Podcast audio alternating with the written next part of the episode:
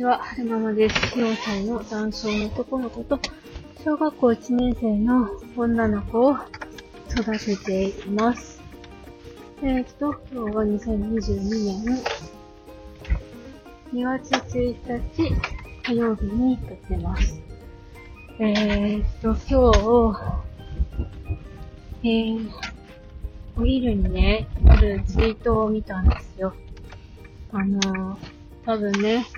タウンちゃんのママさんだと思うんですけども、なんかいろいろね、こう考えることとか思うこととか抱えるものとかいろいろあって、ちょっとね、心が疲れちゃったんだと思うんですよね。で、そんな時に、旦那さんに言われた一言は、お前がそんなんだと、息子はかわいそうだって、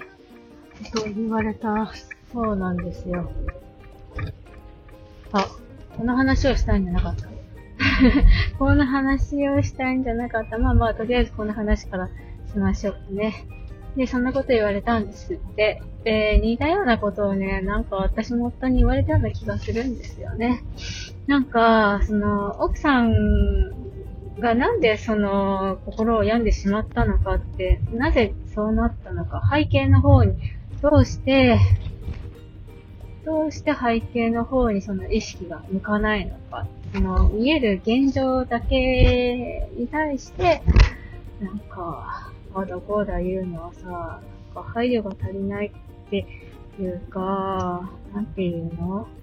なんていうのかな。息子はかわいそうだって思うんだったら、奥さんが幸せになれるよう、ちょっとでも元気になれるように何か働きかけしてあげたらいいのになって思うんですよね。なんか、同じこと言うにしても、生き方一つでいろいろこう伝わり方違うと思うんですよ。なんか、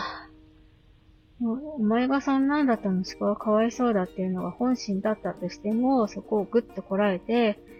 なんか、なんだろうな。話を聞いてあげるとか、なんて言ったらいいのかな。なんて言ったらいいのかちょっと言葉が出てこないんですけど、なんか、その方もそうだったんですけれども、夫にそういう風に言われるんだったら夫にはもう言わない。友達に話をするっていう風になっちゃうんですよね。でもそれって、なんか、本当の、本来のそのパートナーとしてのあり方とちょっと違うような気がして、なんかもうちょっとお互いにお互いを支え合って生きていけないのかしらって思っちゃったんです。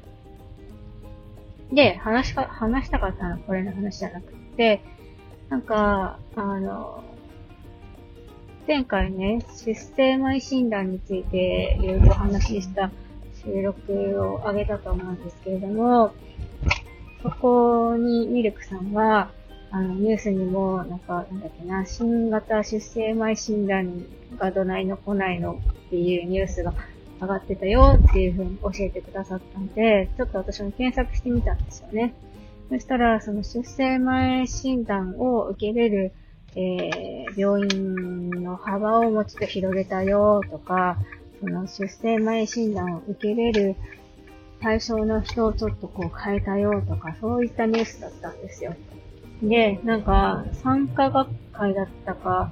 えー、小児科だったかちょっと忘れたんですけど、その学会の方から、うん、なんだろうな、その、なんだっけな、えー、と、忠実につながる恐れがあるから、出生前診断はあまり進めないみたいな、そんな話がね、書かれてたんですけど、でも、なんだろうな、あの、中絶が進むと嫌だから、えー、出生前診断ををすることにちょっと意義を唱えるというのであれば、もうちょっとね、そういう、そういうっていうか、男性のことが、障害児に対する、障害児を育てるにあたっての情報をもうちょっと上げるとか、その、障害児の親御さんのフォローアップをね、もうちょっとね、手厚くしてほしいなって思うんですよね。要は、その、障害児の親御さんのフォローアップが足りないから、じゃあ、あの、中絶しましょうみたいな感じになるわけじゃないですか。あの、障害児を産んでしまったと、産んでしまったっていう方はちょっと語弊があるかもしれないんですけども、障害児が生まれて、生まれても、普通のこと変わらず生活していけるよっていう世の中であれば、誰もね、中絶とか選ばないと思うんですよね。そう、だからね、そういうことをね、ちょっと物申したいなと思って、ちょっと撮ってみました。えっ、ー、と、今日はこれからお姉ちゃんの授業参観があるので、行っていきたいなと思います。それでは、また。